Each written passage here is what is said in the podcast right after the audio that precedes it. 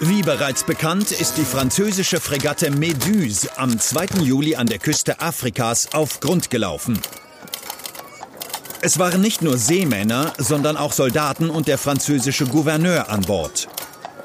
Die Crew konnte in Rettungsboote und auf ein hastig konstruiertes Floß flüchten.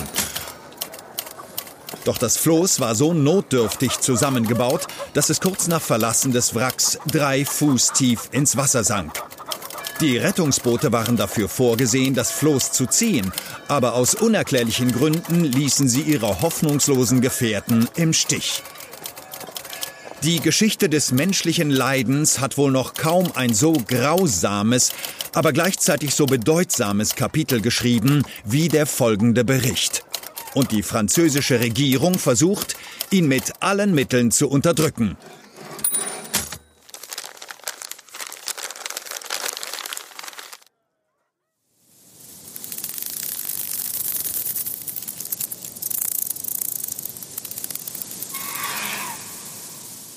Staub steht auf dem graugelben Sand in der flirrenden Luft. Wie eine schmutzige Decke liegt er trüb und blass über den Hügeln des trockenen Landes. Die Wüste hart still in der Sonne. Im Westen fallen ihre riesigen Dünen sanft ins Meer. Ein warmer Windhauch, kaum mehr als ein Flüstern, wirbelt den Staub zu winzigen Tornados auf, die sich spitz in den stechend blauen Himmel kräuseln. Dazwischen, erst kaum zu erkennen, schwirrt etwas Weißes. Wie ein taumelnder Papierschnipsel. Flatternd bahnt sich ein Schmetterling seinen Weg durch die Sandwirbel. Gekonnt weicht er ihrem Sog aus, links und rechts lässt er den Staub hinter sich. Und da, den Hang hinunter, erstreckt sich das große, blaue Meer. Könnten Schmetterlinge einmal tief Luft holen, dann würde er das jetzt wohl tun. Das hier ist die Küste der Westsahara, einer der unwirtlichsten Orte der Welt. Weit und breit wachsen kaum mehr als dürre, ausgetrocknete Baumskelette aus dem trockenen Boden. Der kleine Schmetterling ist weit gereist. Und noch ist sein Flug nicht zu Ende. Die Sanddünen verschwimmen schon in der Hitze hinter ihm. Er fliegt nach Westen, immer weiter auf das offene Meer hinaus. Es ist ruhig, eine Brise trägt ihn. Der kleine Schmetterling flattert tapfer im Wind, bis die Küste nur noch eine Ahnung in weiter Ferne ist. Seine Flügelschläge werden schwächer. Unter ihm walzen die Wellen gemächlich auf und ab. Der Ozean ist fast so blau wie der Himmel darüber. Die Sonne brennt. Der Schmetterling strauchelt und fällt. Er ist müde. Immer tiefer sackt sein erschöpfter Körper dem Wasser entgegen. Die Wellen kommen näher, die Luft über dem Wasser ist feucht. Schon bilden sich Tröpfchen auf seinen Flügeln. Sein Körper wird immer schwerer. Er trudelt der sprühenden Gischt entgegen. Doch da taucht, wie durch Zauberhand, plötzlich ein schwarzer Felsen im Wasser auf. Die Oberfläche ist verkrustet, darauf kleben Tang und klumpige Stücke Treibgut. Mit letzter Kraft und gerade noch rechtzeitig fliegt der kleine Schmetterling einen Bogen und lässt sich auf einem langen Stück Holz nieder, das aus der winzigen Insel im Meer hervorragt. Seine kleinen Muskeln zittern von der großen Anstrengung. Er sitzt still. Die Insel ist acht Meter breit und vielleicht doppelt so lang. Am Ende läuft sie spitz zu. Fast wirkt es, als legen dort ein paar Fässer und einige Taue im Unrat.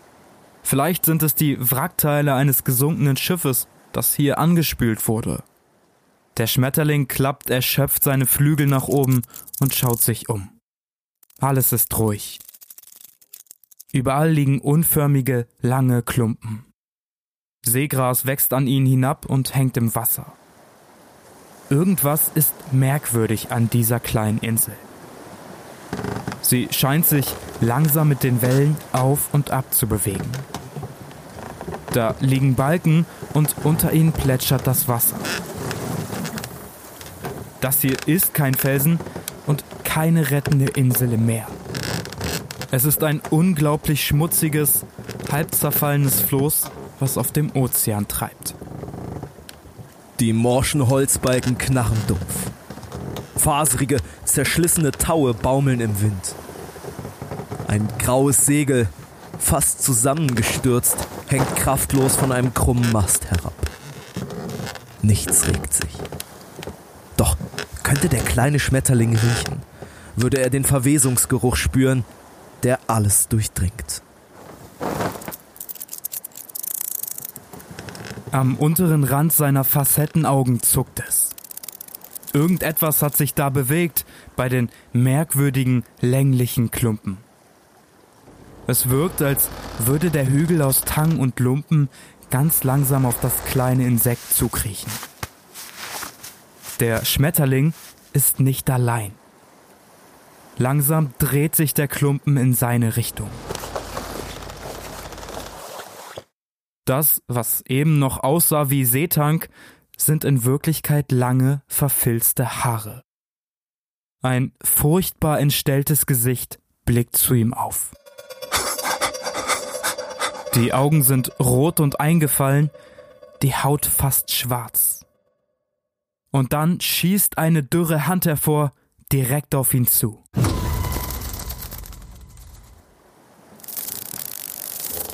Da plötzlich erschien ein weißer Schmetterling. Er flatterte über unseren Köpfen und ließ sich auf das Segel nieder. Es war einer von denen, die in Frankreich so häufig vorkommen. Dieses kleine Tier beseelte uns und wir schöpften neue Hoffnung. Einige der Soldaten jedoch starrten mit hageren Augen auf das Insekt, bereit sich gegenseitig um die elende Beute zu streiten.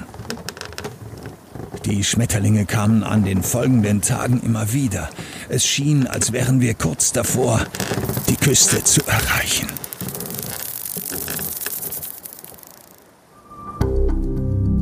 Wild und Fremd. Ein Podcast über Entdecker und ihre Geschichten. Von Ole und Tore.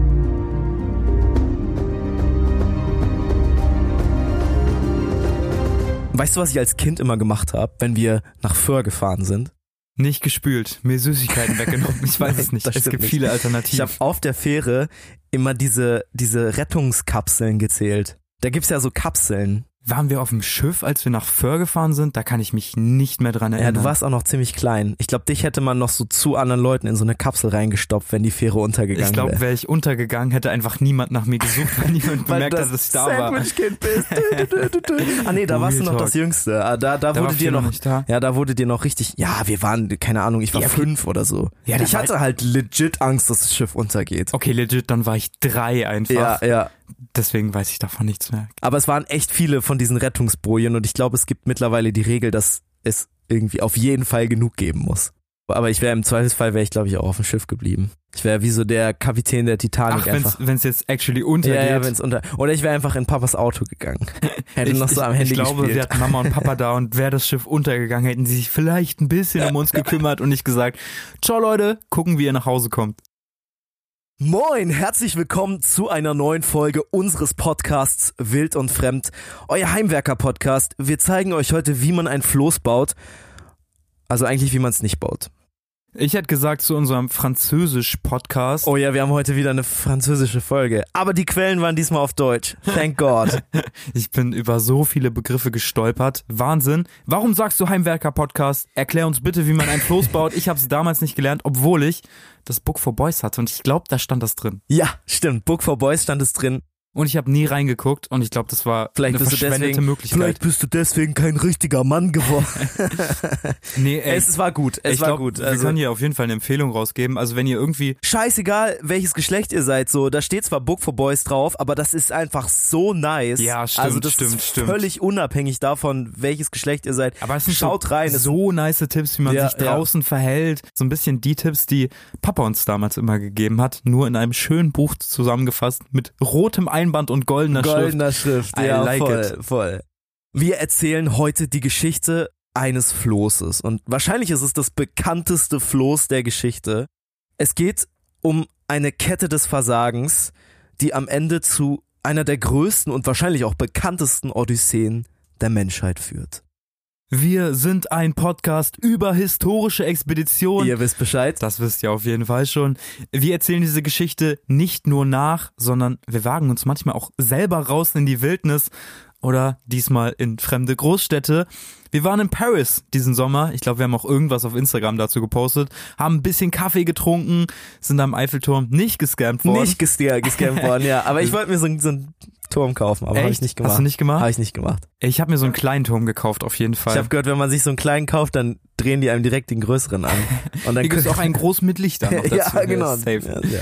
Wir sind natürlich auch ins Louvre gegangen und haben uns da original acht Stunden die Füße auf dem Marmorboden absolut platt gelaufen. Alle wollten zur Mona Lisa Selfies machen, habe ich auch gemacht. Ich war auch da, war aber scheiße. ja, war nicht, also ja, Also- war schon nice, ne? Muss man schon Bro, sagen. also ich ganz im Ernst, ich finde die Mona Lisa ist im Vergleich mit anderen Kunstwerken, die da hängen, kein krasses Kunstwerk. Es hat halt so einen Bekanntheitsstatus, aber wenn man sich da umsieht, hängen da Gemälde, die krass aussehen.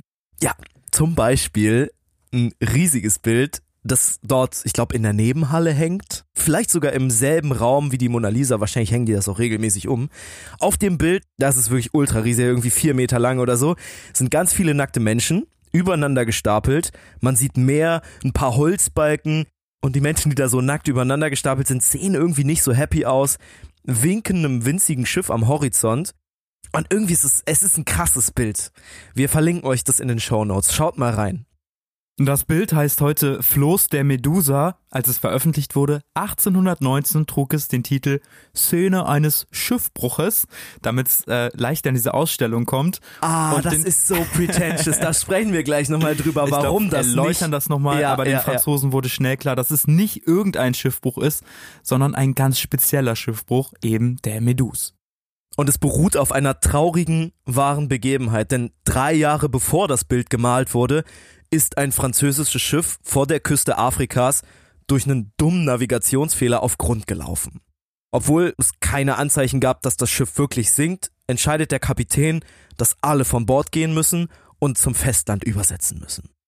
An der Stelle haben wir ein kleines Problem. Das Schiff hat nur sechs Rettungsboote an Bord, dafür aber 400 Passagiere.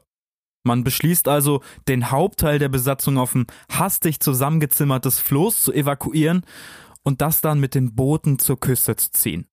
Doch nach und nach verlassen die Boote das völlig überladene Floß, bis es schließlich ganz allein ohne irgendein Boot manövrierunfähig im Meer treibt. Auf diesem Floß gibt's kaum Proviant. Schon am ersten Tag sterben wahnsinnig viele Menschen auf diesem Floß. Die Odyssee dauert Wochen. Und das, was da passiert ist, wird in Frankreich jahrelang totgeschwiegen. zeigt ja auch ein bisschen, warum man dann das Bild nicht Floß der Medusa nennt, Ja. sondern erstmal Szene eines Schiffbruchs. Das ist so übel. Und wir haben ja auch den Zeitungsartikel ganz am Anfang schon gehört. Die französische Regierung hat echt jahrelang versucht, dieses Schiffsunglück irgendwie klein zu reden, möglichst überhaupt nicht zu erwähnen, weil da eben echt viel Shit passiert ist. Am Ende wird's um feige Regierungsvertreter, einen völlig planlosen Kapitän, um großes Leid und um Kannibalismus gehen. An der Stelle natürlich eine kleine Triggerwarnung, ihr Hasen. Wir werden heute ein bisschen über Kannibalismus sprechen. Wenn ihr das nicht so gut alleine hören könnt, dann holt euch eine Freundin oder einen guten Freund oder irgendjemanden aus eurer Familie und hört die Folge zusammen. Natürlich erzählen wir die Geschichte original in Wild- und Fremdstyle, ganz eng an den persönlichen Dokumenten eines Protagonisten, der das alles miterleben musste und am Ende einen sehr krassen Bericht über das alles geschrieben hat. Er heißt Henri Savigny. Ich hoffe, ich habe das richtig ausgesprochen. Toro guckt ein bisschen skeptisch. Super, nee, ist gut. Okay. Französisch, wir sind in Frankreich unterwegs, ja. Wir haben es ja schon eben im Intro gehört, wie ein kleiner Schmetterling den kurz richtig, richtig froh macht. Kleiner Spoiler, danach stürzen er und die verbliebenen Floßinsassen in noch schlimmere Zustände. Für viele von ihnen ist der Schmetterling das letzte Schöne, was sie in ihrem Leben jemals sehen werden. Denn sie sterben kurz darauf auf diesem einsamen, von der Sonne verbrannten Floß mitten im Atlantik.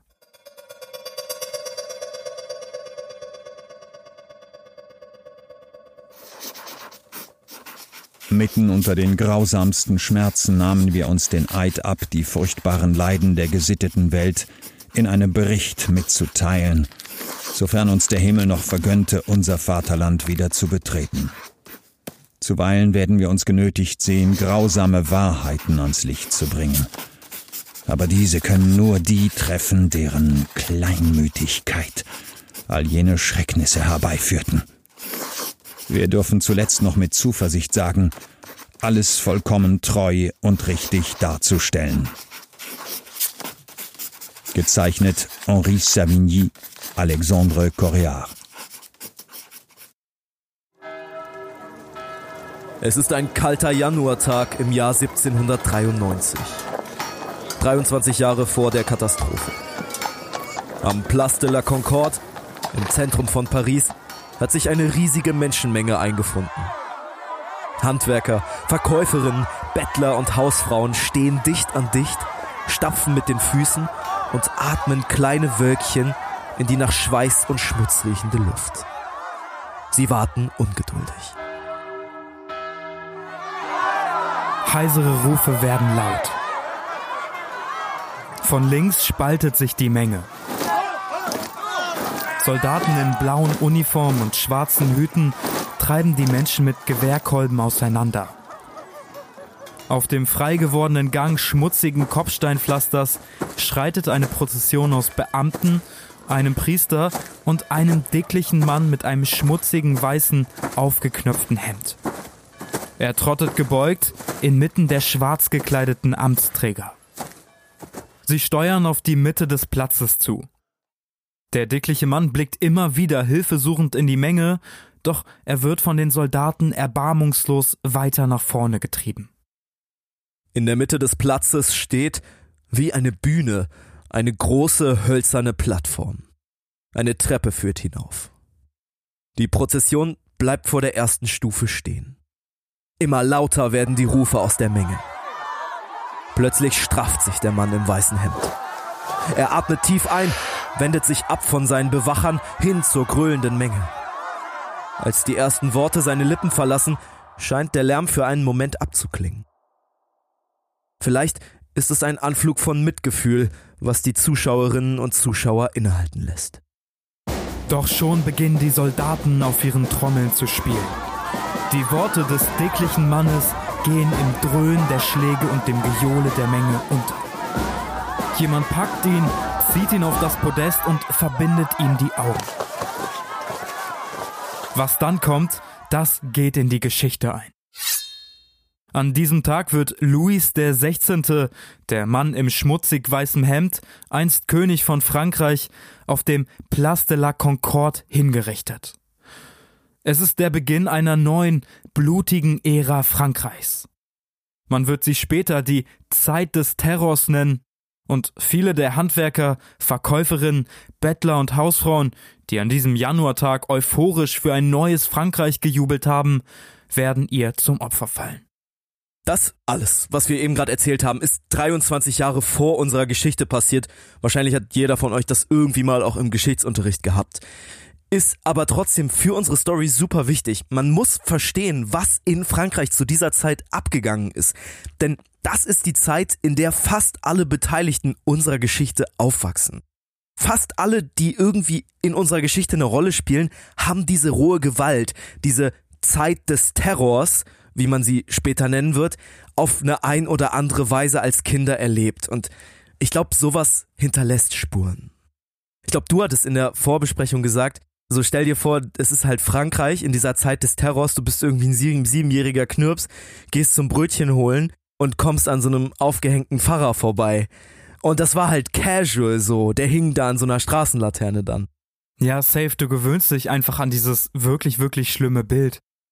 Henri Savigny, der Protagonist für unsere Story heute, der wird ein paar Wochen nach der Hinrichtung des Königs im jetzt von Revolutionsführern beherrschten Frankreich geboren. Auch seine ersten Jahre sind geprägt von Angst und Terror. Aber irgendwie hat Henri Glück. Der junge Franzose bekommt die Möglichkeit, Medizin zu studieren. Das war damals, Anfang des 19. Jahrhunderts, noch eher esoterisch. Man wusste noch nicht, was Bakterien und Viren sind. Medikamente waren oft wirkungslos. Aber Henri spezialisiert sich auf einen Bereich, der schon damals wirklich Menschen geholfen hat. Was war das für ein Bereich, Herr Klein? Chirurgie. Genau. Leute aufgeschnitten hat man damals schon. Und es hat auch geholfen teilweise. Wenn die Teilweise. Ich glaube nicht. Das teilweise müssen wir unterstreichen an dieser Stelle. Henri hebt sich mit seiner Ausbildung so ein bisschen ab. Als Chirurg bist du halt eben echt wichtig. Das können halt nicht so viele. Und du hast damals so ein gewisses Outstanding. Ja, du warst halt einfach nicht ein Mensch, den man so direkt an der nächsten Straßenlaterne aufgeknüpft hat. Du warst halt einfach, ja, also ohne Weil Scheiß. du so einen minimalen Nutzen hast einfach für die ja, Gesellschaft. ja, ja. Und ich glaube, das wird in dieser Story heute auch nochmal deutlich werden, wie leichtfertig dort eigentlich in dieser Zeit und auch in den Jahren danach mit dem Leben von Menschen umgegangen ist und wie wenig das eigentlich gezählt hat. Wirft irgendwie nochmal so ein ganz anderes Licht auch auf die französische Revolution, finde ich. Ja, auf jeden Fall. Das werden wir, glaube ich, auch alles noch sehen.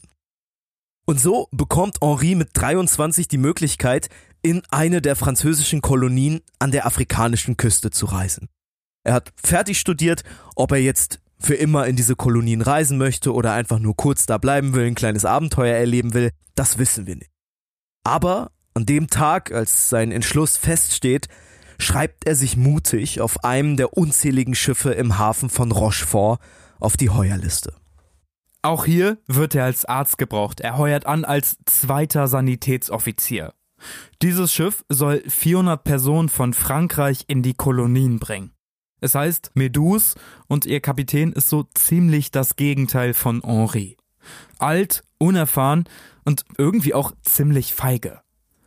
Ohne es zu wissen, vertraut Henri sein Leben einem Kapitän an, der seit 25 Jahren nicht mehr zur See gefahren ist. Und das war der berühmte erste Moment in der Wild- und Fremdrecherche, wo wir uns gedacht haben, what the fuck? TF, Wie, wie kann das sein? Also wenn ich, ich weiß, wenn ich ein halbes Jahr kein Auto fahre, Genau damit wollte ich es gerade vergleichen, wenn jemand 25 Jahre kein Auto gefahren ist und Junge, dann das dann- erste Mal Auto fährt. Also du merkst Chance. halt, du merkst halt relativ schnell, so dass er länger nicht mehr gefahren ist. Und selbst wenn du so ein bisschen im Fahren drin bist, einigermaßen klarkommst, boah, Digga, du hast ja alle Verkehrszeichen vergessen.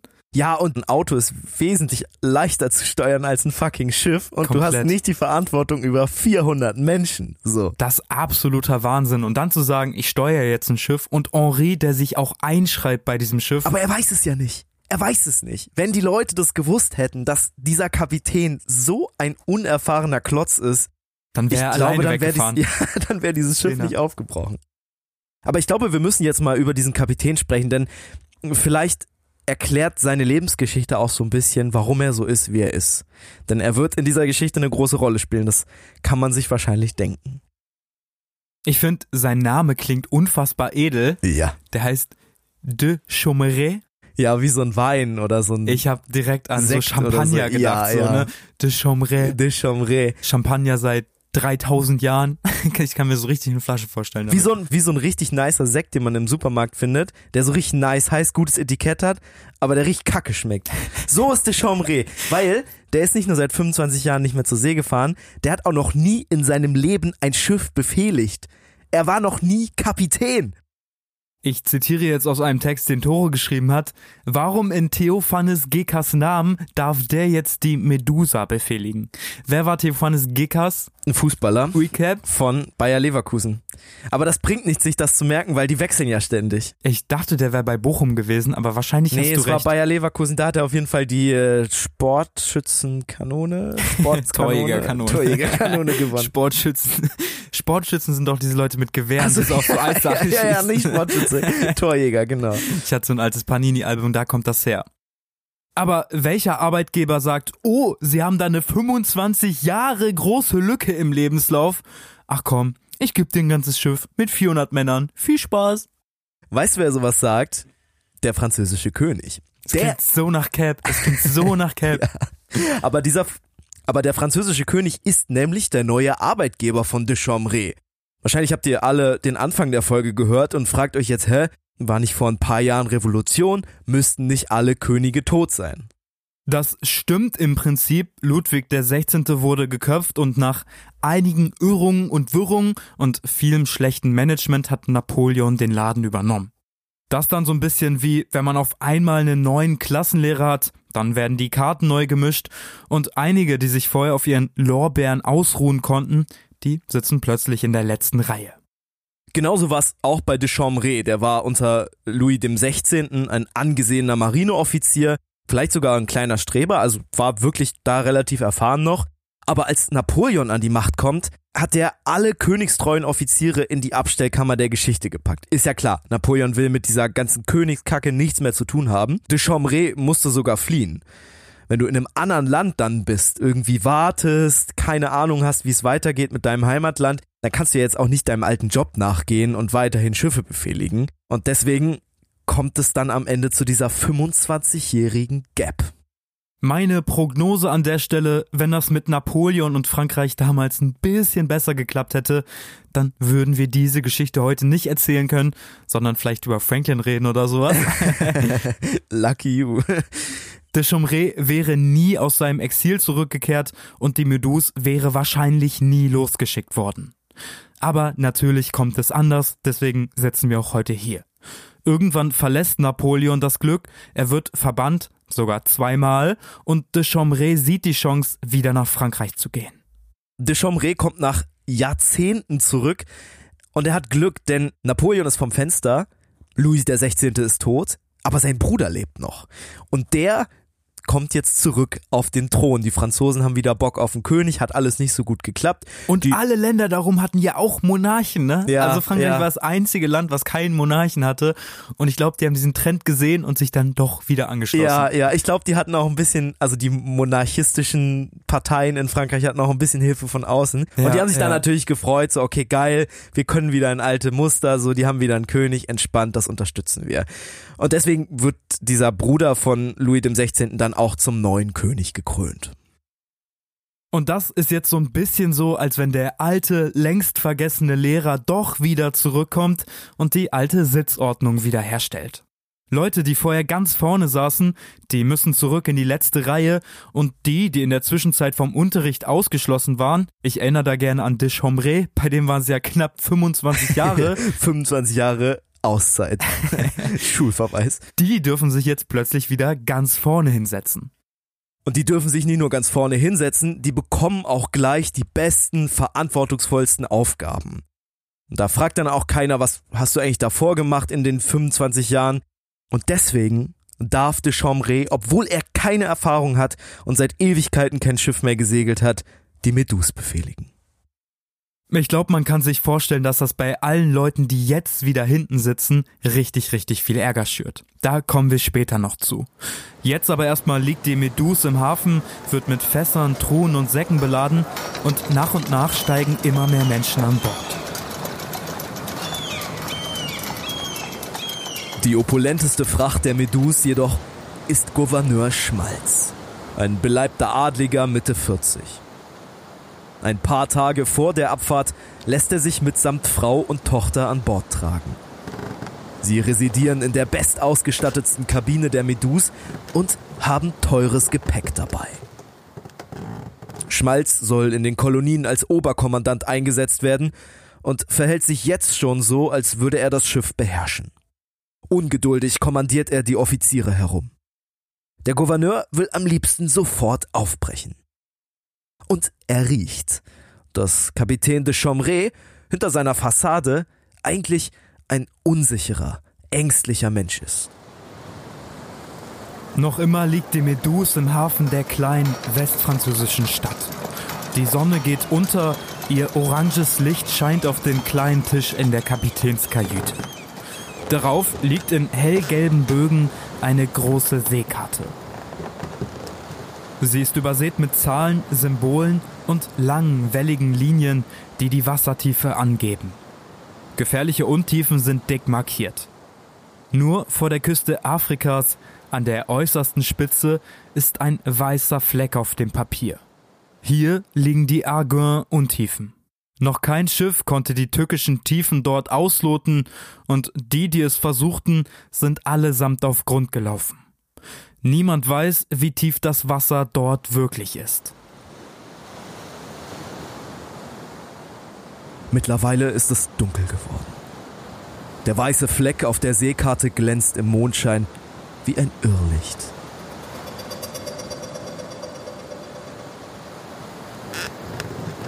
Gegenüber vom Kartentisch, im Schatten der Bordwand, liegt de Chomré in seiner Koje. Er kann nicht schlafen. Der hochdekorierte Kapitän weiß, dass er eigentlich viel zu wenig Erfahrung hat, um diese Reise zu leiten. Aber zurückziehen kann er auch nicht mehr. Irgendetwas tappt über ihm. Vielleicht ein paar Wassertropfen. Vielleicht ist es aber auch der dicke Gouverneur Schmalz, der seiner Ungeduld in einem kleinen Nachtspaziergang an Deck Luft machen will. Okay, lass uns über zwei Sachen sprechen. Einmal über Deschambrets Schlafprobleme und einmal über die Arguin Bank. Und ich würde gerne über Letzteres sprechen. Die Arguin Bank war aber bis in die 1970er Jahre so ein richtiger Schiffsfriedhof, so ein Bermuda-Dreieck irgendwie. ja. Da sind richtig viele Schiffe draufgegangen einfach. Also gefährlich super gefährlich, weil es einfach super viele Untiefen gibt. Es ist kaum kartiert und man kann sich vorstellen, wenn das 1970 noch ein Problem war, dass das 1810, 1820 noch ein viel größeres Problem war. Same problem, but way bigger. ja. Normalerweise umfährt man diese Sandbank halt weitestgehend. Ich meine, die Leute sind ja nicht blöd. So, die wissen ja, was da passiert. Schon möglich. ja. Aber Deschambré hat dafür nicht mehr die Möglichkeiten. Denn eigentlich wollte er auch so weit wie möglich um diese Sandbank herumfahren, aber Gouverneur Schmalz, der dicke Adlige, der dicke Mitte 40-Jährige an Bord, der hat so ein bisschen das Kommando an sich gerissen und der hat irgendwann gesagt so, ey, ich hab keinen Bock, hier so eine ewige Route zu fahren, können wir da nicht bitte äh, eine kleine Abkürzung nehmen?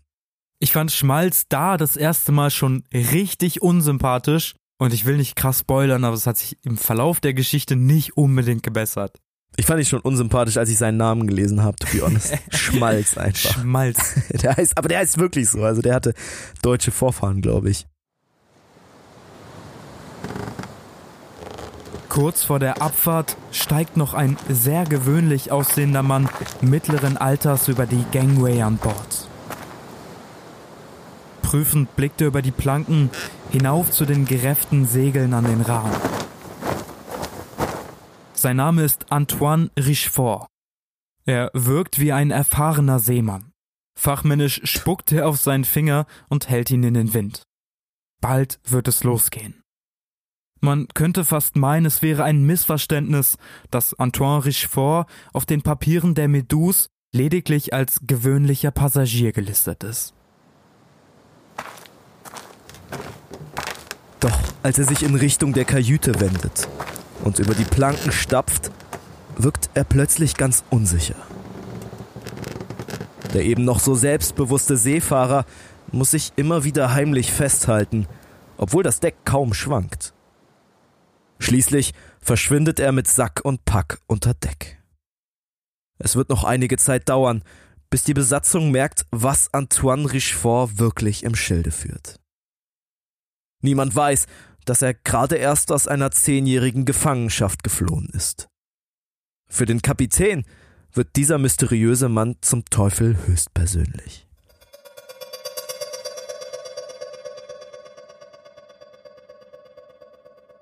Lass uns an der Stelle noch einmal ganz kurz über die Besatzung quatschen. Wir haben jetzt super viele Namen gehört und einfach damit alle das ein bisschen besser einordnen können, würde ich jetzt einfach nochmal gern wiederholen. Ich suche mir de Chambray aus. Ja, okay, es ist gut, dass wir mit dem anfangen.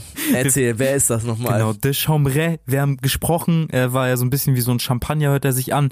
Der Mann ist Kapitän, hat so Zumindest ultra, auf dem Papier, ja. hat so einen ultra klangvollen Namen, aber viel steckt da nicht hinter.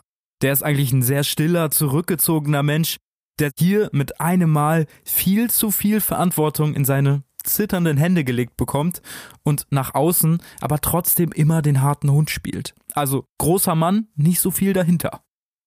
Ja, der, den Schein wahren, so, ne? Dann haben wir so ein bisschen als sein Gegenspieler, aber auch sein Mitspieler in mancher Form Gouverneur Schmalz. yes. Dieser dicke Gouverneur, ein superreicher Typ. Also es ist klar, dass der mit Abstand am meisten Geld und ich glaube auch die höchste, also wirklich mit Abstand die höchste Stellung an Bord hat. Der versucht sein Luxusleben und auch sein, sein herrisches Gebaren an Bord weiterzuführen. Und eigentlich wird relativ schnell klar, ich meine, wir haben ja schon drüber gesprochen, Schmalz hat quasi in Deschamps Pläne reingefuscht und einfach mal die Route geändert. Das kannst du nicht machen, wenn du einfach so ein normaler Mitfahrer bist, ne? Ich Nee, glaube, keine da wird Chance. klar, was der für eine Keine Rolle Chance. hat mittlerweile. Aber Schmalz ist halt auch kein smarter Mann. Also der ist halt kein Seemann oder so. Also ich meine, gut, ne, der ist Gouverneur, der hat es schon irgendwie hingekriegt, sich so ein bisschen in den Vordergrund zu drängen. Aber der hat jetzt nicht so wirklich Ahnung von Dingen und vor allen Dingen keine Ahnung von der Seefahrt. Dann haben wir noch Henri, das ist ja einfach der Typ, den wir am Anfang vorgestellt haben, der einfache Chirurg. Und wir haben Richefort, den haben wir auch gerade kennengelernt, der Mann, der sich so ein bisschen an Bord gesneakt hat. Thor hat ja gesagt, der Teufel des Kapitäns, der Teufel von ja, Deschamps. Richefort wird noch eine sehr wichtige Rolle auf dieser Reise spielen. Und zuletzt haben wir natürlich Soldaten, Passagiere, Seeleute, Seeleute zum Segeln des Schiff, Soldaten und Passagiere als neue Siedlerinnen und Siedler in der Kolonie. Es waren tatsächlich auch Familien mit Kindern an Bord. Nicht nur die Frau und die Tochter vom Gouverneur, sondern auch zum Beispiel zwei Ehefrauen von Soldaten. Und die sind jetzt mittlerweile alle an Bord. Die warten jetzt, dass es losgeht, dass sie endlich in die französischen Kolonien in Afrika segeln können.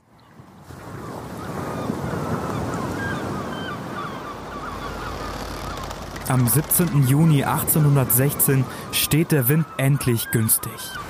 Die Anker werden gelichtet und die Segel gehisst. Mit der Meduse zusammen verlassen noch drei weitere Schiffe den französischen Hafen Richtung Atlantik. Auch sie sind auf dem Weg in den Senegal, doch schon nach ein paar Stunden liegt die Meduse weit vorne. De Chomrel pfeift auf die Anordnung seiner Vorgesetzten, dass das Geschwader zusammenbleiben soll. Seine Fregatte fährt viel zu gut im Wind, um auf die langsamen Pötte hinter ihm zu warten. Gouverneur Schmalz blickt lächelnd auf die langsameren Schiffe zurück.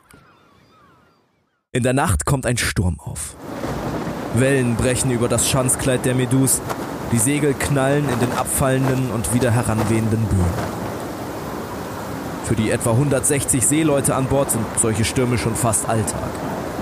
Doch der Rest der Reisenden, vor allem die 61 zivilen Passagiere, sind entsetzt.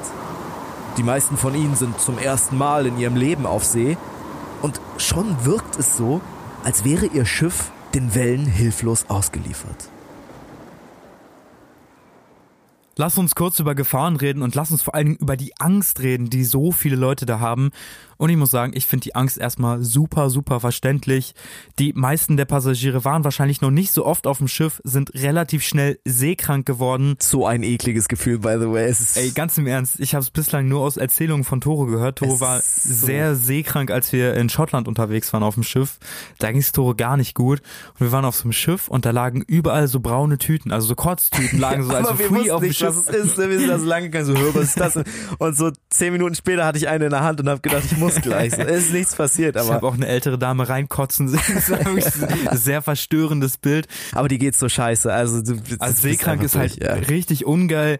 Ein bis zwei Tage dauert das Ganze. Also es fühlt sich halt wirklich so an, als würdest du sterben. Ja, und dann siehst du halt, wie irgendwie das Schiff unter dir schwankt, wie diese Wogen da über die Reling preschen.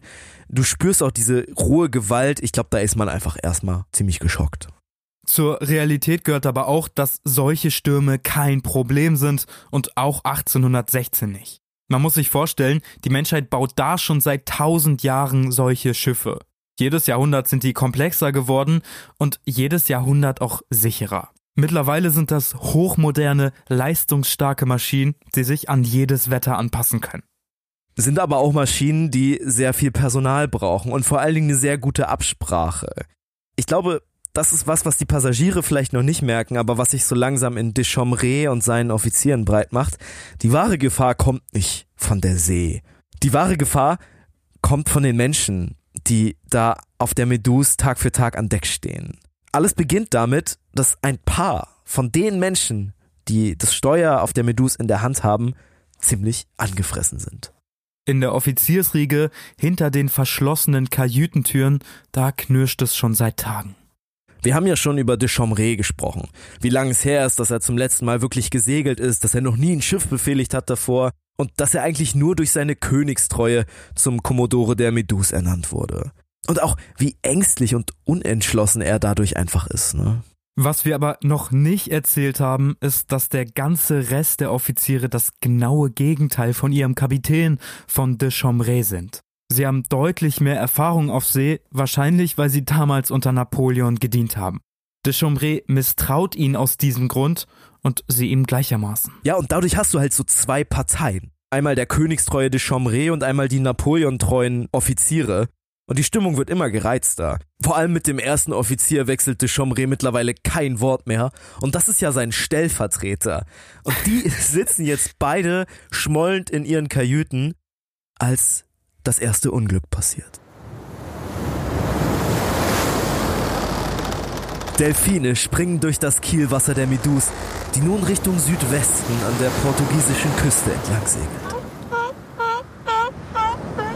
Es ist ein warmer Sommertag und viele Passagiere stehen an Deck und beobachten das einzigartige Schauspiel. Ein paar Kinder klammern sich an die Reling und zeigen aufgeregt auf die pfeilschnellen Tiere. Auch einer der Schiffsjungen kann dem Schauspiel nicht widerstehen. Er ist zum Dienst unter Deck eingeteilt und in einer freien Minute öffnet er heimlich eine der Kanonenöffnungen. Gischt spritzt ihm ins Gesicht. Da hinten schimmert es. Der Junge lehnt sich weiter hinaus, um die Delfine zu sehen. Und dann verliert er den Halt.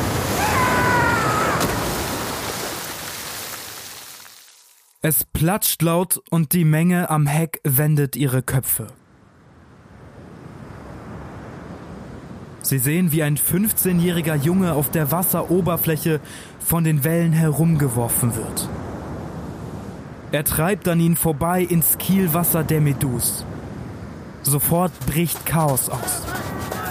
Die Passagiere schreien und unter Deck wird verzweifelt versucht, eine Markierungsboje klarzumachen. Anstatt anzuhalten, lässt der panische de Chambray lediglich die Segel etwas verstellen, damit das Schiff langsamer fährt. Ein hastig heruntergelassenes Rettungsboot wird vom Wind abgetrieben. Währenddessen schwimmt der Schiffsjunge mit geübten Zügen hinter der Fregatte her. Wäre er nicht Schwimmer, was 1816 bei Seeleuten noch immer die Regel ist, Wahrscheinlich hätte man nicht einmal eine Boje für ihn ins Wasser geworfen. Der Junge kämpft sich trotzig durch die schäumende Gischt, doch der Abstand zum Schiff wird immer größer. Bald sehen die Passagiere am Heck nur noch einen winzigen Fleck auf den Wellen. De Chomré lässt die Segel wieder dicht holen und nimmt volle Fahrt auf. Es war eine lieblose Rettungsaktion ohne Erfolg. Seit diesem Vorfall wirkt de Chomré noch unsicherer als sonst. Er zieht sich in seine Kajüte zurück und spricht überhaupt nicht mehr mit seinen Offizieren. Vielleicht ahnt er, dass der Tod des Jungen hätte verhindert werden können, wenn ein anderer das Kommando gehabt hätte. Sein erster Offizier zum Beispiel. Aber der Kommodore traut seinem jungen Stellvertreter kein Stück. Der ist schließlich ein Anhänger Napoleons. Ein Verräter des Königs, jemand, der genauso gut damals bei der Hinrichtung Louis XVI.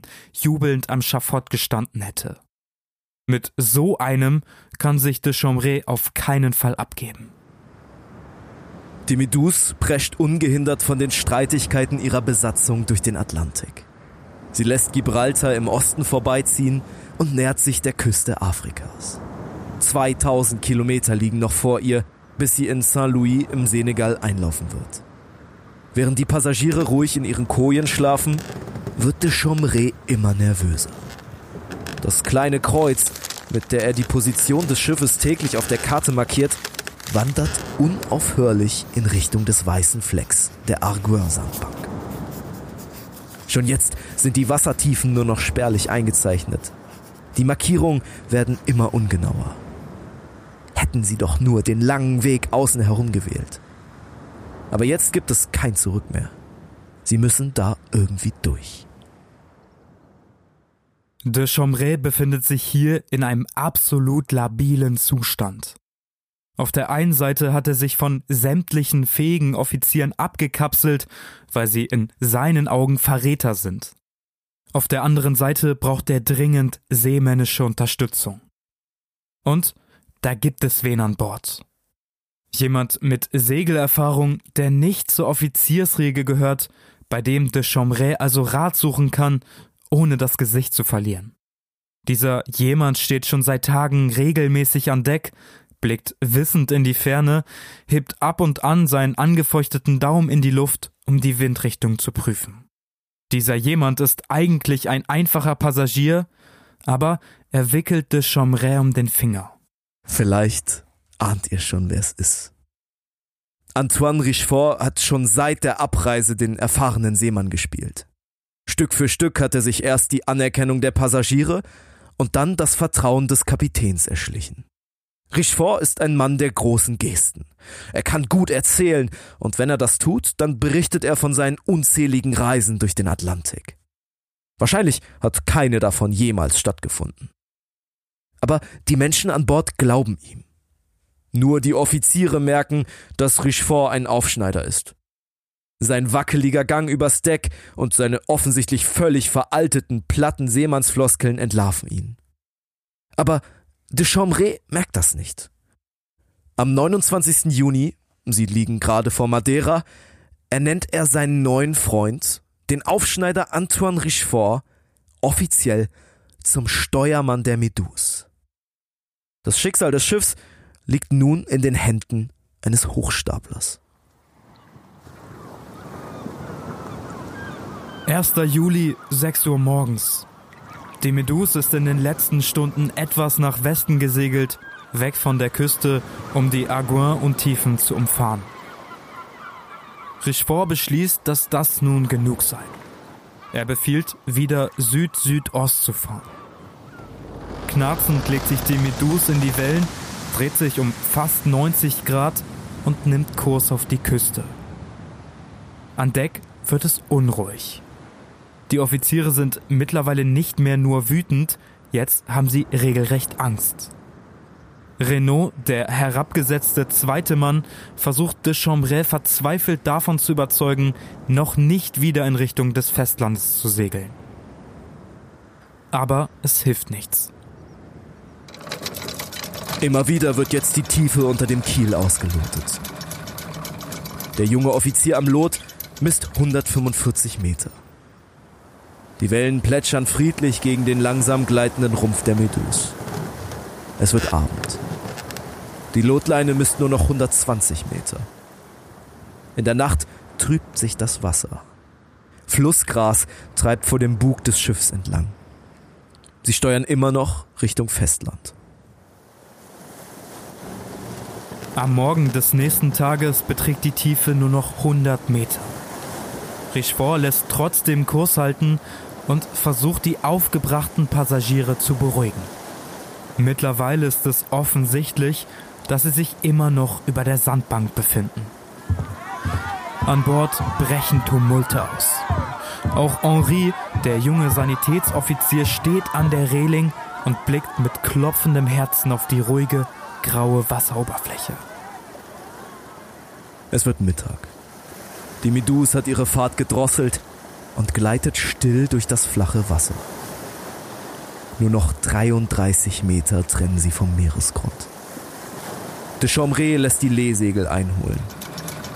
Einer der Matrosen wirft erneut das Senklot aus. Entsetzt starrt er auf die viel zu kurze Leine. Elf Meter. Fast lautlos schwimmt ihr Schiff nun in den plätschernden Wellen. De Chambray wird bleich. Elf Meter. So langsam dämmert auch ihm, dass sie in eine Falle gesegelt sind.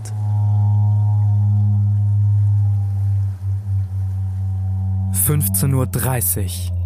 Der Kapitän schüttelt seine lähmende Angst ab und brüllt. das Schiff so schnell wie möglich an den Wind zu bringen. Sie müssen hier raus, egal was dieser Richefort sagt. Sofort springen die Matrosen aus ihrer Untätigkeit. Mit schnellen Bewegungen klettern sie in die Takelage und streichen die Segel. Renault, der ehemalige Erstoffizier, atmet auf. Endlich hat ihr Kapitän den Ernst der Lage verstanden. Im Getümmel steht Henri, der junge Arzt, immer noch an der Reling und blickt ruhig auf das graue Wasser. Die Rufe an Bord klingen optimistisch. Doch irgendetwas ist merkwürdig. Henri starrt genauer auf die kräuselnde Wasseroberfläche. Fast wirkt es, als könne er den Grund unter ihr sehen. Unmöglich. Er beugt sich vor, als das zweite Unglück ihrer Reise passiert. 2. Juli nachmittags. Die Farbe des Wassers hatte sich ganz verändert. Man glaubte unter den kleinen Wellen Sand zu sehen. Zahlreiche Pflanzen zeigten sich an der Wasserkante und man fing viele Fische. Das Senklot maß jetzt nur 18 Brass.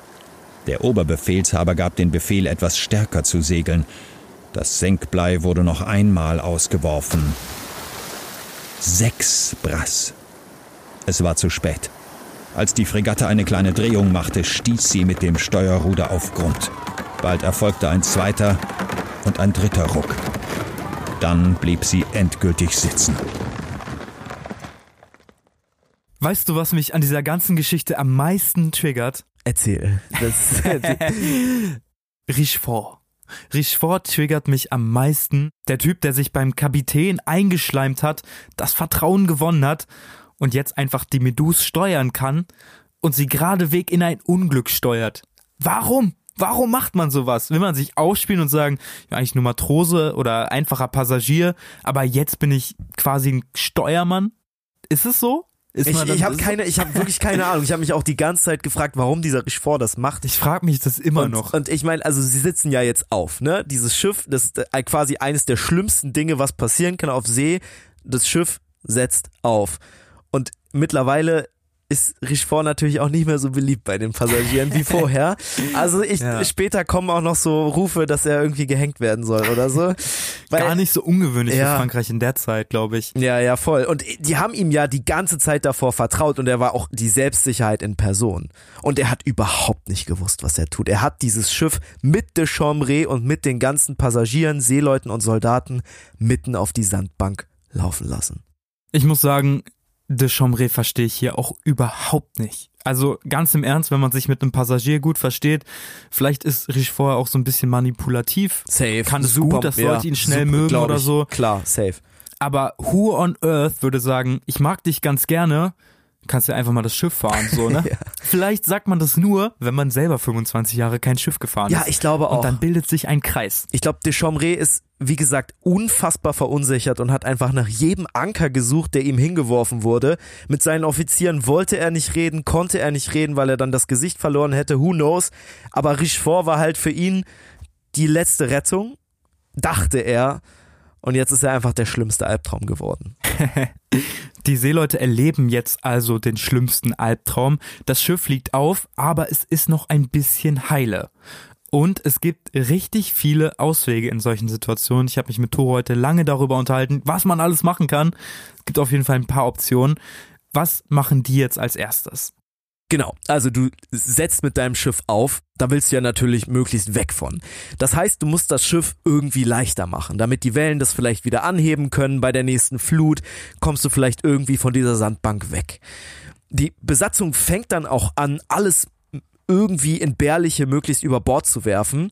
Und dann merkt aber de Chambray, dass da die ersten Matrosen anfangen, die Kanonen von Deck zu rollen und ins Wasser zu werfen. Das ist legit das Schlauste, was du in dieser Situation machen kannst, weil diese Ja. Scheiß, die sind so Die sind so unfassbar schwer. Ich weiß auch gar nicht, warum die Kanonen haben. Also es ist kein Piratengewässer, wo die unterwegs sind und das, ist ein fucking Frachter. es So. ist super dumm, spiegelt aber, glaube ich, die Zeit damals relativ gut wieder. super dumm. Hashtag super dumm. Es ist wirklich super dumm. Und de Chambray glaubt immer noch, dass sie hier irgendwie wieder unbeschadet rauskommen. Und er will nicht, dass die Kanonen des Königs einfach so über Bord geworfen werden, weil vielleicht wird er dann nach Frankreich zurückkommen und dafür verantwortlich gemacht werden. What? Ja, es ist aber auch so bezeichnend, ne? Vor ein paar Tagen ist einfach ein Matrose ertrunken, weil de Chambray nicht gewendet hat. Stimmt, da haben Aber wir die- auch noch nicht drüber geredet. Ja. Fand ich auch so krass, ne? Ja. Dass die dann einfach kurz langsamer gefahren sind Ja, und dann so, ah nee, Digi, komm. Und wir dann einfach weiter. weitergefahren sind. Es war Ja. so, so, es wurde einfach gemacht und es war in Ordnung. Ich glaube, da hatte aber Schmalz auch seine Finger im Spiel. Der ja ewig zur Eile antreibt, die ganze okay, Zeit dem schon. war das wahrscheinlich egal. ja, dem war das. Ich, Lieber halbe Stunde früher ankommen, Ja, als ja, hier ein Menschenleben ja, ja, verlieren. ja, ja, ja. Puh. Aber der Chaumeré vergisst halt auch bei seiner Kanonenaktion, lass die bitte an Bord, dass halt auch das ganze Schiff eigentlich Eigentum des Königs ist. Ne? Also wenn er das jetzt hier in den Sand setzt, Dann sind die Kanonen auch dann sind die scheißegal. Kanonen sondern- egal, dann ja. lieber das ganze Schiff zurückbringen. Ein Mann fehlt. Ein Mann ist nicht mehr bei der Gruppe. Ihr könnt ja kurz raten, wer das war. Trommelwirbel. es ist Richefort. Der ihnen das alles eingebrockt hat, der ist plötzlich wie vom Erdboden verschwunden. Vielleicht ist das auch besser so, denn es gibt nicht wenige an Bord, die ihm am liebsten auf der Stelle erschossen hätten. Irgendwann wird er nochmal auftauchen.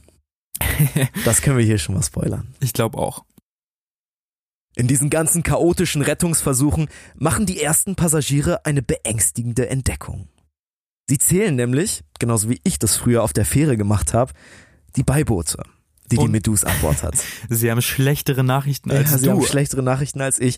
Es sind nämlich sechs Stück. Manche davon sind auch ziemlich kaputt, kaum seetüchtig und selbst in das Größte passen nicht mehr als 50 Menschen. Man könnte da jetzt wirklich quetschen, dann würden da vielleicht so 60, 70 reinpassen, aber auch nur in das Größte. Sie sind insgesamt 400 Personen an Bord und wenn man ein bisschen Mathe, Mathik anwendet, dann merkt man, das passt nicht. Nur einer scheint ruhig zu bleiben. Gouverneur Schmalz steht an das Hauptspill gelehnt und betrachtet das hektische Treiben an Deck mit ruhigem Blick. Als Rufe laut werden, man solle die unzähligen Fässer Mehl im Laderaum über Bord werfen, sie seien eben unnötiger Ballast, greift er herrisch ein. Niemals dürfe Mehl geopfert werden, es fehle sonst in den Kolonien. Und in dieser Situation treffen jetzt zwei Leute aufeinander, die später nicht mehr aufeinandertreffen werden, die sich aber grundsätzlich unterscheiden. Und zwar Schmalz, der Gouverneur, und Henri, unser Arzt. Die führen hier zum ersten Mal face to face eine Konversation, weil Henri ankommt und zum Gouverneur sagt, hey, wir können die Fässer über Bord werfen und sie danach einfach wieder hochholen, weil das Mehl, das das wird nur von außen nass. So innen bleibt es perfekt und wir können es ja jetzt einfach über Bord werfen, ans Schiff binden und dann, wenn wir quasi raus sind aus dieser ganzen Sandbankgeschichte, einfach wieder an Bord holen. Gar kein Problem. Doch seine Idee wird schnell fallen gelassen, denn Gouverneur Schmalz hat eine, in seinen Augen, viel bessere Idee. Schmalz steht immer noch am Hauptspill und benutzt es jetzt als Zeichentisch. In schnellen Strichen zeichnet der Gouverneur eine brillante Idee. Zumindest in seinen Augen. Um ihn herum stehen de Chambray, einige Offiziere und ein paar Passagiere. Was Schmalz da zu Papier bringt, ist ein gigantisches Floß. Zusammengesetzt aus den Masten, Rahn und Spieren der Medus. Mithilfe dieses Floßes könnte die Rettung gelingen. 200 Menschen fänden darauf Platz, inklusive aller benötigten Vorräte. Die Rettungsboote könnten das Floß ins Schlepptau nehmen und zusammen an die Küste ziehen. De Chambray ist sofort begeistert. Das, was der völlig unerfahrene, aber sehr selbstbewusste Schmalz da in kurzer Zeit auf Papier gebracht hat, soll so schnell wie möglich in die Tat umgesetzt werden.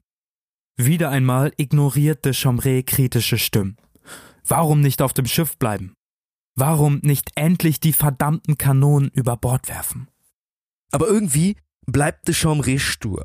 Er hat sich während der Reise ja schon auf einen Betrüger verlassen, jetzt gibt er das Kommando an einen arroganten Adligen, der keine Ahnung vom Bootsbau hat. Und so machen sich die Matrosen an die Arbeit. Am Abend hört man das eifrige Hämmern und das dumpfe Knarzen der Spieren, die zu einer riesigen Plattform zusammengebunden werden. Sieben mal 20 Meter misst das Gebilde, was in den folgenden Tagen an Bord entsteht. In der Nacht auf den 5. Juli kommt ein Sturm auf. Das Floß treibt, mit ein paar Seilen verteut, neben der Medus. Große Brecher stürzen heran und schlagen auf die Bordwand des feststeckenden Schiffs. Die halbe Nacht hält sie stand. Dann reißt der Rumpf. Wasser strömt hinein und der schwere Kiel am Boden splittert. Ein paar Matrosen, die völlig durchnässt an den Pumpen arbeiten, werfen sich vielsagende Blicke zu. Sie wissen, dass das Schiff spätestens jetzt dem Untergang geweiht ist und sie so schnell wie möglich hier weg müssen. Wenn sie es schaffen, heimlich eins der Rettungsboote zu besetzen, können sie sich zumindest selbst retten. Wahrscheinlich denken viele in dieser Nacht über eine heimliche Flucht nach. Doch als die Matrosen leise die Treppe zum Niedergang hinaufschleichen, versperrt ihnen plötzlich ein blitzendes Bajonett den Weg. Die Soldaten haben von den Fluchtplänen gehört und das Deck besetzt. Niemand darf hier hochkommen. Wenn die Medus untergeht, dann sollen alle untergehen, auch die Seeleute. Es ist der 5. Juli. Sie müssen ihr Schiff verlassen. Die französische Flagge weht am schiefen Großmast der Medus. Gouverneur Schmalz ruft alle Offiziere und Passagiere zusammen. Feierlich schwört er, dass niemand im Stich gelassen werden würde. Alle Rettungsboote würden das Floß gemeinsam Richtung Küste ziehen. So würden sie brüderlich gerettet werden. Zur Bekräftigung seines Schwurs legt der Gouverneur seine dickliche Hand auf den Stoff der französischen Flagge. Im Morgengrauen, bei schwerem Seegang und sprühender Gischt, stehen nun alle 400 Menschen auf dem schrägen Deck der Medus. Hoffnungsvoll blicken sie auf die sechs schlingernden Boote. Jeder betet, nicht auf das Floß zu müssen. Doch Schmalz und de Chomré haben heimlich Listen für die Ausbootung zusammengestellt.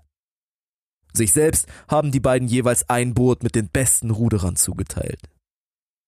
Als die ersten Unglücklichen auf das Floß getrieben werden, sinken sie bis zu den Knien ins Wasser.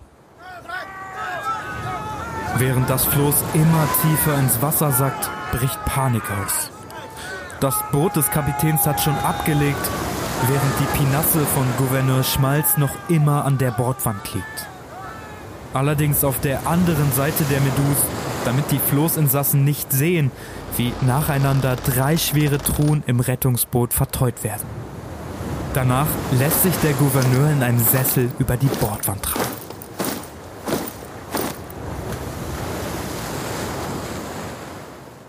Sorry, da muss ich einfach noch mal ganz kurz einhaken. It actually happened. Der wollte einfach nicht über die Strickleiter gehen. The Freak, wirklich. Also das, Das, ist so ein, ja, es ist definiert halt arrogant einfach nochmal komplett neu, ne? Also Ja. du fühlst es einfach, wenn du dem einfach zuguckst, was der macht. Ja, und Digga, so vor 23 Jahren ist der König geköpft worden. Alle sind so für Freiheit, Gleichheit, Brüderlichkeit in Frankreich eingetragen. Der so, nee, Strickleiter, trag mich mal lieber in einem Trag Sessel hier mich in runter. einem fucking Sessel, während auf der anderen Seite des Schiffs halt Menschen literally um ihr Leben fürchten, weil sie auf einem viel zu eilig zusammengezimmerten Floß zusammengetrieben werden, mittlerweile schon bis zu den Knien im Wasser stehen, so. Das ist so ein Bild auch. Also ich, das hätte ich gerne mal so als Film. Was ich so funny fand, ist, dass er ja feierlich geschwört hat, niemanden im Stich zu lassen. Und das einfach dieser ganzen Reise widerspricht und vor allem diesen 15-jährigen Jungen mega widerspricht, Ja. der im Wasser verloren geht und Schmalz sagt, ey, lass mal schnell weiterfahren, ne? Wir verlieren jetzt Zeit. Wir können nicht auf den warten. Aber die Leute haben es ihm geglaubt, ne? Und ich glaube, das ist auch der Grund, warum sie dann letzten Endes auf das Floß gegangen sind, weil sie glaub- diesem Schwur geglaubt Ja, haben. ich glaube, manchmal können Schmalz. einfache Leute gut andere Menschen anstecken. Und das hat Schmalz irgendwie geschafft. Währenddessen wird die Lage auf dem Floß immer schlimmer. Die Menschen stehen dicht an dicht, mittlerweile fast bis zur Hüfte im Wasser. Für Nahrung ist jetzt schon kein Platz mehr. Die meisten Matrosen hatten sich einen Platz in den Booten erschlichen und so gibt es fast keinen fähigen Seemann unter den Floßinsassen. Manche schwimmen verzweifelt zum Schiff zurück, andere flehen die Boote an, sie aufzunehmen. Doch es nützt nichts. Die Rettungsboote sind bis auf das von Schmalz und de Chambray ebenfalls hemmungslos überfüllt. Und so legen sie schließlich alle ab. Vier Boote bilden eine Kette, von weg das Boot des Kapitäns, ganz hinten das von Schmalz. Sie sollen das Floß wie eine Kette aus Abschleppwagen hinter sich herziehen und dann sicher an Land bringen. Die Ruderer legen sich in die Riemen. Langsam, Ganz langsam setzt sich das Gebilde in Bewegung. Die durchnässten Floßinsassen atmen auf. Irgendwer ruft, es lebe der König. Diese Worte erschallen immer wieder, während sich das seltsame Gebilde durchs Wasser zieht, vorsichtig in Richtung Land. Doch dann, wahrscheinlich wegen eines dummen Missgeschicks, löst sich die Schleppleine zwischen dem zweiten und dem dritten Boot. Die Schaluppe von de Chambray und ihr Hinterboot schießen nach vorne. Sie hält mit einem Mal nichts mehr. Die zwei hinteren Boote kommen fast gleichzeitig ruckartig zum Stehen. Ihre Kraft reicht nicht aus, um das Floß weiter zu bewegen. Im letzten Boot sitzt Gouverneur Schmalz mit bleichem Gesicht. Die Schaluppe vor ihnen schwankt hin und her an der gespannten Schleppleine. Sie kommen nicht vorwärts. Das Floß hält sie zurück wie ein riesiger Treibanker. Die fröhlichen Rufe auf dem Floß verstummen abrupt. Und dann passiert das Unfassbare, aber das auch völlig Erwartbare. Schmalz entscheidet sich, das Floß nicht weiterzuziehen und kappt die letzte Leine. Das heißt, keins der Boote ist jetzt mit dem Floß verbunden, das treibt jetzt einfach nur noch im Wasser herum. Auf ihm 140 Menschen, die bis zur Hüfte im Wasser stehen und gerade sehen, wie einfach die letzte Rettung, das letzte Fortbewegungsmittel, was sie noch irgendwie hätte irgendwo hinziehen können, die Leine loslässt und Richtung Horizont segelt. Und es gab dann noch Versprechen, es wurde noch gerufen, ja, wir kommen zurück, wir drehen jetzt nur eine große Runde. Das erinnert mich unfassbar an diese ganzen Arktis, Antarktis-Geschichten, wo Expeditionen losgezogen sind und auf dem Rückweg dann Leute zurückgelassen wurde und gesagt wurde, ja, sobald wir Hilfe haben, kommen wir kommen auf jeden wir zurück. Fall zurück und ja. melden uns und das ist halt das wurde auch, das wurde auch gesagt, aber. Zwei Prozent der Fälle passiert, ja. Ja, aber Digga, wenn dir vor einem halben Tag noch unter der französischen Flagge geschworen wurde, wir werden diese Leine nicht loslassen und dann einfach so blub wird die ins Wasser fallen lassen, dann glaubst du halt keine Versprechung mehr, ne? Und dann ist es ein absolut verzweifelter Zustand dort auf dem Fluss. Ich glaube, ganz viele Leute haben Schmalz nicht geglaubt, aber was hatten die für eine Wahl? Die können ja nicht einfach sagen, nee, wir machen das ganz anders. Ich glaube, sie haben gehofft. Ich glaube, sie haben gehofft, dass am Ende alles gut wird und das hat Schmalz und muss man sagen, haben auch die anderen, also de Chambray und auch die Offiziere, die im Boot waren, haben das ja nicht unterbunden, dass dort die Leine gekappt wird. Die haben das mit zu verantworten. Weißt du, wer eigentlich einen Platz auf den Booten hätte, aber sich irgendwie aus irgendwelchen Gründen nicht dazu entschieden hat, den wahrzunehmen? ich tippe auf Henri. Ja. Henri hat sich vielleicht aus Selbstlosigkeit, vielleicht weil er weiß, dass ein Arzt gebraucht wird in solchen Situationen, dazu entschieden, obwohl er eigentlich easy noch in ein Boot gepasst hätte und ihn alle auch mit Kusshand genommen hätten, hat er sich entschieden, auf dieses Floß zu gehen. Und da endet unsere Geschichte jetzt. Wie es weitergeht, das erfahren wir in der zweiten Folge über die Medus.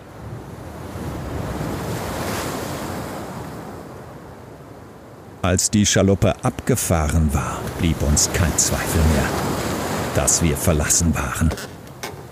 Jetzt mussten wir unsere ganze Standhaftigkeit aufbringen. Wir schworen uns zu rächen, wenn wir so glücklich sein sollten, die Küste zu erreichen. Alles, was Hunger und Durst Schreckliches haben, schwebte vor unserem Geist. Nachdem die Ruhe etwas hergestellt war, suchten wir auf dem Floß die Karten, den Kompass und den Anker, die wir, was man uns beim Abstoßen von der Fregatte gesagt hatte, hier vorzufinden hofften.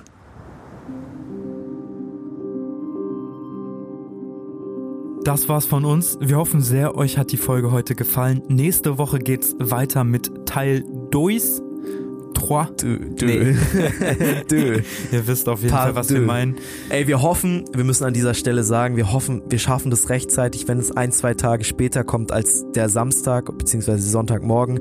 Bitte verzeiht uns, wir sind gerade voll im Unistress und im Weihnachtsstress. Ähm, ja, es ist ein bisschen stressig, aber es macht trotzdem wahnsinnig viel Bock und wir hauen einfach raus, sobald wir ready sind. Wir wollen uns noch ganz, ganz herzlich bei einigen Steady-Supportern bedanken. Und zwar bei Frederik Hanke, bei Sandrine May, bei Astrid Berggold, Margarete Ottlik, Zucht und Zucker, Nico Grundhöfer, Simone Lersch, Nicole Kuhlemann, Sandra Frese, Triton Fischbart. Und Daniel Eid. lieben, lieben Dank euch. Ihr findet uns auf Instagram at wild und fremd. Wenn ihr uns eine Mail schreiben wollt, könnt auch gerne Kritik schreiben. Info at wildundfremd.de Und wenn ihr Lust habt, uns zu unterstützen, finanziell, dann findet ihr uns auch auf Steady. Check gerne ab. Wild Gibt und fremd Sehr, sehr eingeben. geile Goodies. Diesen Monat kommt auch, es ist der 1. Dezember, Es ne? ist der 1. Dezember, Der ja. Tag die- der Aufnahme die- ist der 1. Dezember. Es kommt demnächst auf jeden Fall die versprochene Folge für alle, die uns bislang auf Steady, Steady supportet supporten haben. und Outlaw oder Langfinger sind. Yes, Sir. Lieben, lieben Dank an euch. Damit sind wir raus, ne? Ja, das war's. Bis nächste Tschüss, Freunde. Woche. Bis dann.